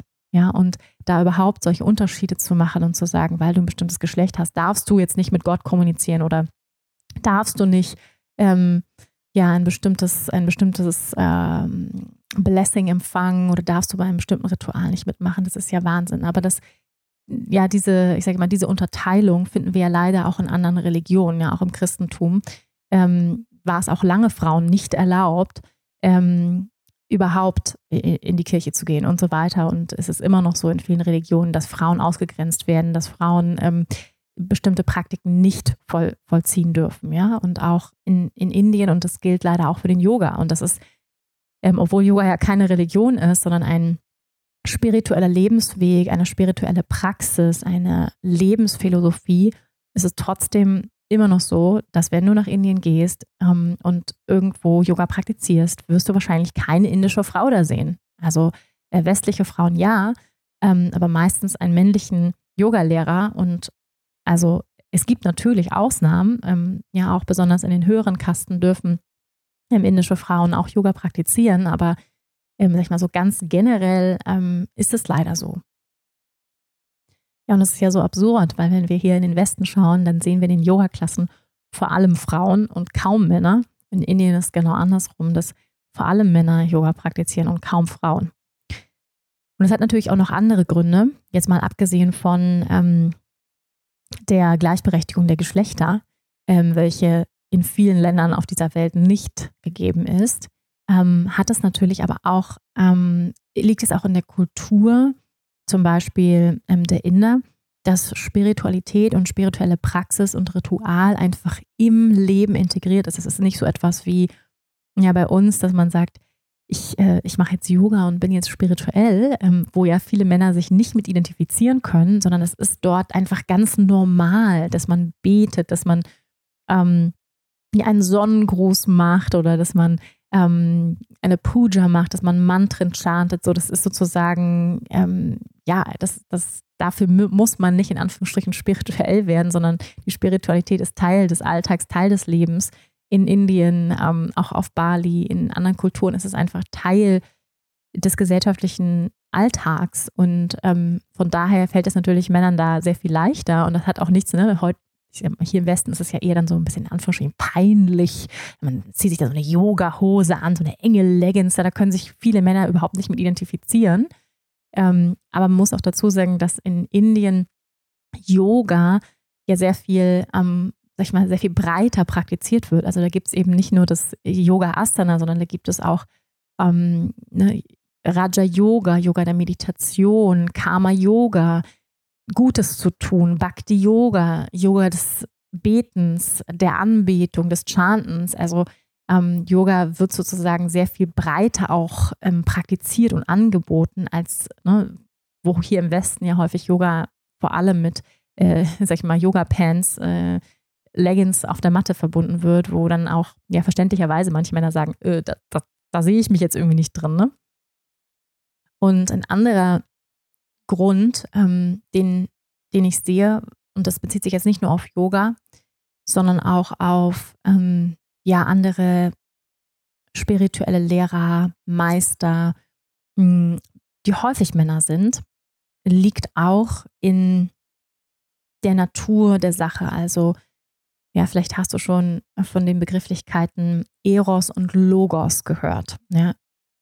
Und wir haben, ganz egal welches Geschlecht wir haben, in diesem Leben haben wir beide Qualitäten. Ja? Also Logos ist das, sagen wir, das Logische, das, ähm, das Vertikale, das Präsente, das Klare, das Strukturierte. Und ähm, Eros ist das Emotionale, das Materielle, das Horizontale und das Verbindende. Und ähm, man könnte es auch, ja, auf yogischer Sprache könnte man sagen, der Shiva-Aspekt in uns und der Shakti-Aspekt. Also Shiva ist die Präsenz, das Bewusstsein, die Klarheit, die Aufrichtung, ja, das Vertikale, das ähm, Disziplinierte, ähm, die Struktur. Das ist, äh, man könnte sagen, es ist eher männlich, ja.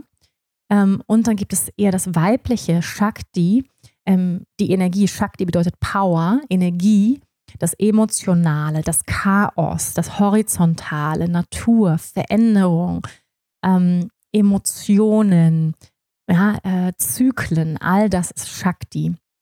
Und wir bestehen aus diesen zwei ähm, Aspekten des Lebens, könnte man sagen. Ganz egal, ob wir Mann oder Frau sind, haben wir beide Shakti, also Eros-Anteile und wir haben Logos, Shiva-Anteile. Ähm, und Männer haben tendenziell mehr Shiva-Anteile, also mehr Logos. Ja, deswegen wird diese Welt auch von Männern regiert, weil die häufig unemotionaler sind, klare Entscheidungen treffen, ähm, sehr viel weniger sich von Unsicherheiten zweifeln, ja, die wir Frauen sehr viel mehr haben, auch aufgrund übrigens von unseren Hormonen. Äh, Männer haben sehr viel mehr Testosteron, was für Selbstbewusstsein zuständig ist. Deswegen haben die weniger Selbstzweifel. Ja, und ähm, Männer sind sozusagen viel mehr in dieser, ähm, in dieser Klarheitsstruktur, bam, eins nach dem anderen.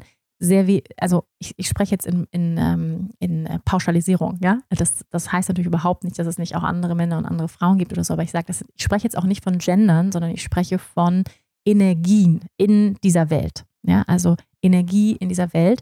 Und wir haben die Möglichkeit, aber beides in uns zu kultivieren. Und ja, noch einmal der einer der Gründe, warum vor allem Männer, weil sie eben weniger, ähm, sag ich mal, häufig unter ihren Emotionen leiden oder von ihren Emotionen bestimmt werden, was wir Frauen viel mehr häufig ähm, unseren Emotionen, das ist ja auch unsere Stärke, gleichzeitig aber häufig auch unsere Schwäche, ja, ähm, dass Männer sehr viel ähm, mehr äh, vertikal häufig verbunden sind, also in dieser Präsenz, in dieser Shiva-Präsenz sein können auch in eine Ruhe gehen können, dass es vielen Männern auch leichter fällt zu meditieren, weil das eher ihrer Natur entspricht, ja, als dieses emotional-zyklische, sind Männer sehr viel stabiler, auch rein biologisch gesehen, hormonell ist das einfach so, ja, dass wir Frauen sehr viel mehr den Schwankungen unserer Hormone, unseres Körpers unterlegen sind, ja, sehr viel zyklischer sind. Das heißt, wir, wir agieren und funktionieren komplett unterschiedlich, kann man sagen. Gleichzeitig haben wir Frauen natürlich auch einen Logos-Anteil, einen Shiva-Anteil, den wir stärken und entwickeln können. Genauso haben Männer einen Shakti, einen Eros-Anteil, den sie stärken und entwickeln können. Aber das ist einer der Gründe, definitiv, warum mehr Männer auch, ähm, ähm, natürlich auch, ne, das Patriarchat, ganz klar, ja, wo man jetzt auch nochmal einen großen äh, Diskurs darüber führen könnte, was ich jetzt nicht tue, aber natürlich die Herrschaft des Mannes über die letzten ähm, Jahrhunderte hinweg ähm, wo einfach der Mann und ähm, das männliche Prinzip dominiert hat und Frauen unterdrückt hat. Ganz, ganz klar. Ja, das ist einer der Hauptgründe. Und aber auch diese Qualität ähm, von Männern ähm, in diese, sag ich mal, in diese Präsenz, in diese, ähm, ja auch Disziplin. Yoga ist ja auch eine Disziplin, reinzugehen und auch eine, ja, wie du schon gesagt hast, eine Härte, eine Disziplinierung, Tapas zu entwickeln ähm, und, und sag ich mal, sich nicht von, von Schwankungen so sehr beeinflussen zu lassen. Ja, das ist auf jeden Fall sehr viel männlicher und sehr männlich geprägt, das Yoga, da hast du 100% recht, ähm, weil wir Frauen ja häufig ganz anders funktionieren und eben diesen Rhythmen, diesen Zyklen unseres Körpers viel mehr auch in Anführungsstrichen unterlegen sind ähm, und beziehungsweise beeinflusst werden davon. So, und jetzt ähm, stellt sich die spannende Frage, wie damit umgehen. Und ähm, erst einmal finde ich es wichtig, das erstmal anzuerkennen. Ja, Yoga ist zum großen Teilen männlich geprägt. Es gibt sehr viele neue, moderne Strömungen auch, ne, die Mm, zum Beispiel auch so Vinyasa Flow, also dieser Flow-Aspekt, der spricht viele Frauen von uns ja sehr viel mehr an oder Embodied Flow, also alles, was mehr fließt, ähm, was oder auch Yin-Yoga, was mehr mit Hingabe zu tun hat. Ähm, da fühlen wir uns häufig sehr viel mehr zu Hause. Gleichzeitig ähm, geht es auch darum, sich zu fragen, was hat vielleicht auch diese Disziplin Wertvolles für mich und jetzt ganz spezifisch für dich, liebe Yogini, du hast diese Frage gestellt, ja, du fühlst dich offensichtlich zum Hatha Yoga hingezogen und ich persönlich ja auch, ja, ich gebe Hatha Yoga weiter, traditionell tantrisches Hatha Yoga und wenn wir uns das anschauen, dann kann man sagen, ja, das hat sehr viel mit Disziplin zu tun, mit Struktur, mit Wiederholung, mit ähm, Tapas, ja, also mit, mit, mit Feuer, mit Durchsetzung, also auch sich gegen die eigene Schwerkraft durchzusetzen, dran zu bleiben, immer wieder auf die Matte zu gehen. 40 Tage Sadhana, also es hat sehr viel mit ähm, Disziplinierung unseres Körpers und unseres, aber vor allem mit unserem Geist zu tun. Ne? Und ähm, ich glaube persönlich, ganz egal, ob wir Mann oder Frau sind, dass wir alle eine Disziplinierung unseres Geistes brauchen. Ja, in einer Welt, die so stark von Veränderungen ähm, durchwebt ist, die so viel, ne, so viel Shakti, so viel Eros, Emotionen und Veränderung die ganze Zeit auf dieser horizontalen Ebene, brauchen wir ganz, ganz dringend, wir alle, ganz egal ob Mann oder Frau, eine Praxis, um zu lernen, unseren Geist zu beruhigen und zu stabilisieren, unseren Körper zu stabilisieren und dazu ist Hatha Yoga natürlich ganz wunderbar, weil wir lernen, länger zu halten. Wir lernen nicht wegzugehen. Wir lernen nicht, dem nächsten Impuls zu folgen. Bam, rein in den Flow. Zack, zack, geile Musik. Was diesen, diese Emotionen, diese Wechselhaftigkeit noch mehr unterstützt. Ja, und da müssen, müssen wir uns, muss jeder sich für sich, darf sich jeder von, von uns sich fragen, was brauche ich denn mehr? Brauche ich noch mehr Fluss? Brauche ich noch mehr Emotionalität? Brauche ich noch mehr Aufwirbeln meiner Emotionen? Oder brauche ich viel mehr Stabilität? Und dieses Stärken meines Shiva-Aspekts, meiner Struktur, meiner Klarheit, meiner Stabilität. Ja? Und ich glaube, dass es vielen Frauen, ja, ich nehme mich selbst mit rein, sonst wäre ich auch nicht beim Hatha Yoga, sehr gut tut, auch ihren Shiva-Aspekt zu stärken. Ja, auch ihren Shiva-Aspekt zu stärken, ihre Ruhe, ihre Stabilität, ihre Klarheit. Und das hat jetzt hier nichts mit Mann und Frau sein zu tun. Genau, das ist das eine. Und gleichzeitig, und ich finde, hier geht es ganz viel darum, nicht schwarz-weiß zu denken, ähm, gleichzeitig mein zyklisches Wesen zu ehren und in Kontakt mit meinem Zyklus zu sein, mit meinem Frausein zu sein, ja, das heißt, wirklich individuell zu schauen, okay, ich habe heute meine Periode, vielleicht habe ich sogar fünf, sechs, sieben Tage meine Periode. Ja, das ist jetzt sehr unterschiedlich von Frau zu Frau. Und besonders die ersten zwei, drei Tage, ähm, ja, wenn wir unsere Blutung haben, besonders liebevoll mit uns zu sein, da brauchen wir Ruhe, da brauchen wir eher Yin-Yoga, wenn überhaupt Yoga, eher Meditation, innere Einkehr, Ruhe, ähm, ja, nährend, einen leckeren Kakao trinken, dunkle Schokolade, warmes Essen, warme Suppe. Also da eher Selbstfürsorge in den Fokus zu rücken und vielleicht eine sanfte Yin-Yoga-Praxis und dann nicht rigide zu sein und zu sagen, ich muss jetzt aber meine 40 Tage ähm, Sadhana praktizieren, ähm, sondern nein, ich darf die anpassen und an diesen Tagen hm, mache ich zum Beispiel Yin-Yoga oder mache einfach nur ein, zwei Haltungen am Boden oder was Restauratives. Ich liege über dem Bolster und ich meditiere und atme. Ja, also und, und schreibe vielleicht. Ja, die Zeit rund um unsere Periode ist eine wundervolle, sehr spirituelle Zeit, wo wir sehr angebunden sind, auch ähm, ja, Informationen von unserem höheren Bewusstsein zu empfangen. Und nutze diese Zeit eher so, ja. Also ähm, es geht für mich und ich sehe das auch so nicht um entweder oder. Ja, also ich kann sehr wohl auf dem tantrischen, traditionellen Hatha-Yoga-Weg sein, mich einer 40-Tages-Sadhana verschreiben und sagen, das ist meine Praxis. Ähm, und ich passe sie aber gleichzeitig auch individuell an in Momenten wie zum Beispiel, ja, wenn ich meine Periode habe. Oder aber, ich habe das vorhin auch schon gesagt, ne, ich habe ein kleines Kind zu Hause. Okay, ich habe heute Nacht wieder nicht geschlafen Nein, ich kann nicht aufstehen jetzt und eine Stunde Sadhana machen. Okay, ich passe das an, heute muss sie vielleicht ausfallen, dafür habe ich vielleicht morgen wieder mehr Zeit dafür. Ja, also dranbleiben an meiner Praxis und gleichzeitig ähm, rezeptiv zu sein zu den Bedürfnissen meines Körpers und auch zu dem, was das Leben gerade von mir verlangt. Es bringt ja nichts, mich durchzupeitschen durch das Leben. Ähm, und ich finde, es geht immer wieder um die Balance, ja, die Balance zu finden zwischen Tapas, Disziplin, Struktur, Klarheit, Ausrichtung und sensibel, feinfühlig auf meine Bedürfnisse, die Bedürfnisse meines Körpers, meine Emotionen einzugehen ja, ohne davon weggeschwemmt zu werden. Ja, das ist auch das, was ich vorhin gesagt habe. Sich nicht immer zu fragen, wie fühle ich mich dann heute? Habe ich dann heute Lust? Ähm, ja, es geht um die Balance. Habe ich dann heute Lust ähm, zum Praktizieren? Da kommt häufig vielleicht die Antwort, nein, ich habe keine Lust zu praktizieren. Aber auf diese Stimme, auf den inneren Schweinehund müssen wir ja nicht unbedingt hören, oder? Wenn unser Kind sagt, ich möchte jeden Tag Cola trinken, ähm, müssen wir dieser Lust auch nicht nachgeben. Ja, ihr wisst, was ich meine. Oder uns selbst. Wenn wir jeden Tag, ich habe jeden Tag Bock, Cola zu trinken, geben wir ja auch nicht immer nach, oder? Also, da zu lernen, die Balance zu finden zwischen, okay, heute habe ich meine Periode, ich ja, ich bin lieb mit mir, ich habe Corona, natürlich peite ich mich nicht auf meine Matte, ich, ich habe äh, Erkältung, ähm, es ist besonders, ich habe eine anstrengende Arbeitsphase, ich habe gerade ein anstrengendes Arbeitsprojekt.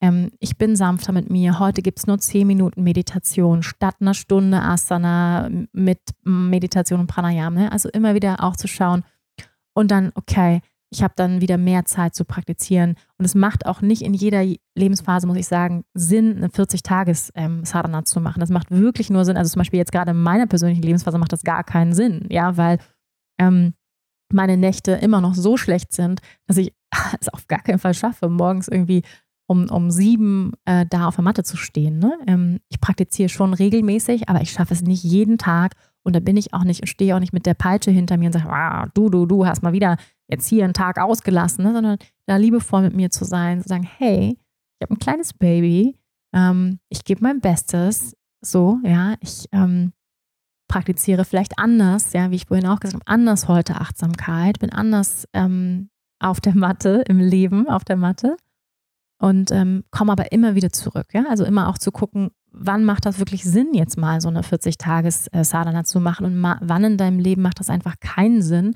Was brauchst du gerade wirklich? Ja? Geht es vielleicht eher für dich darum, zu sagen, hey, ich brauche eigentlich Zeit für Yin-Yoga und ein bisschen Journaling für mich, auch am Morgen ja, wirklich, ne, außer du hast sowieso schon viel Kaffee in deiner Konstitution, dann würde ich es nicht empfehlen. Aber für manche, ja, die viel Water haben oder Pitta, kann es wirklich auch sehr heilsam sein, zu sagen, hey, ich fühle mich gerade erschöpft. Bei mir geht gerade nur Yin-Yoga und ein bisschen Journaling und das tut mir gut. Ja, einfach zu gucken, was brauchst du, ähm, um in die Balance zu kommen, ähm, liebevoll mit dir zu sein. Und ähm, ja, da empfehle ich einfach wirklich komplett ähm, sich vom Schwarz-Weiß-Denken zu verabschieden und immer wieder individuell dich zu fragen, was brauchst du gerade wirklich, was sind deine Bedürfnisse und gleichzeitig, ja, also Shiva Shakti in dir zu balancieren, gleichzeitig beim Tapas dran zu bleiben, ähm, immer wieder zu sagen, okay, ja, und es gibt vielleicht Phasen, wo das auch richtig gut funktioniert, wo du sagst, ich mache jetzt mal eine 40-Tages-Sadhana und ziehe das jetzt durch ähm, und dann gibt es Phasen, wo das nicht so gut in meinem Leben passt. Und dann adaptiere ich. Ja? Ich finde, es geht immer wieder darum, neu zu adaptieren und immer wieder ähm, zurückzukommen. Und ähm, ja, die, eine gute Balance zu finden von diesen beiden Aspekten in uns. Und ich hoffe einfach sehr, ja, dass dir das geholfen hat, dass auch anderen von euch das geholfen hat. Ähm, dieses Gespräch ja über Heute ging es sehr, sehr viel um eigene Praxis, um Weiblichkeit, um Frau sein, um Mama sein.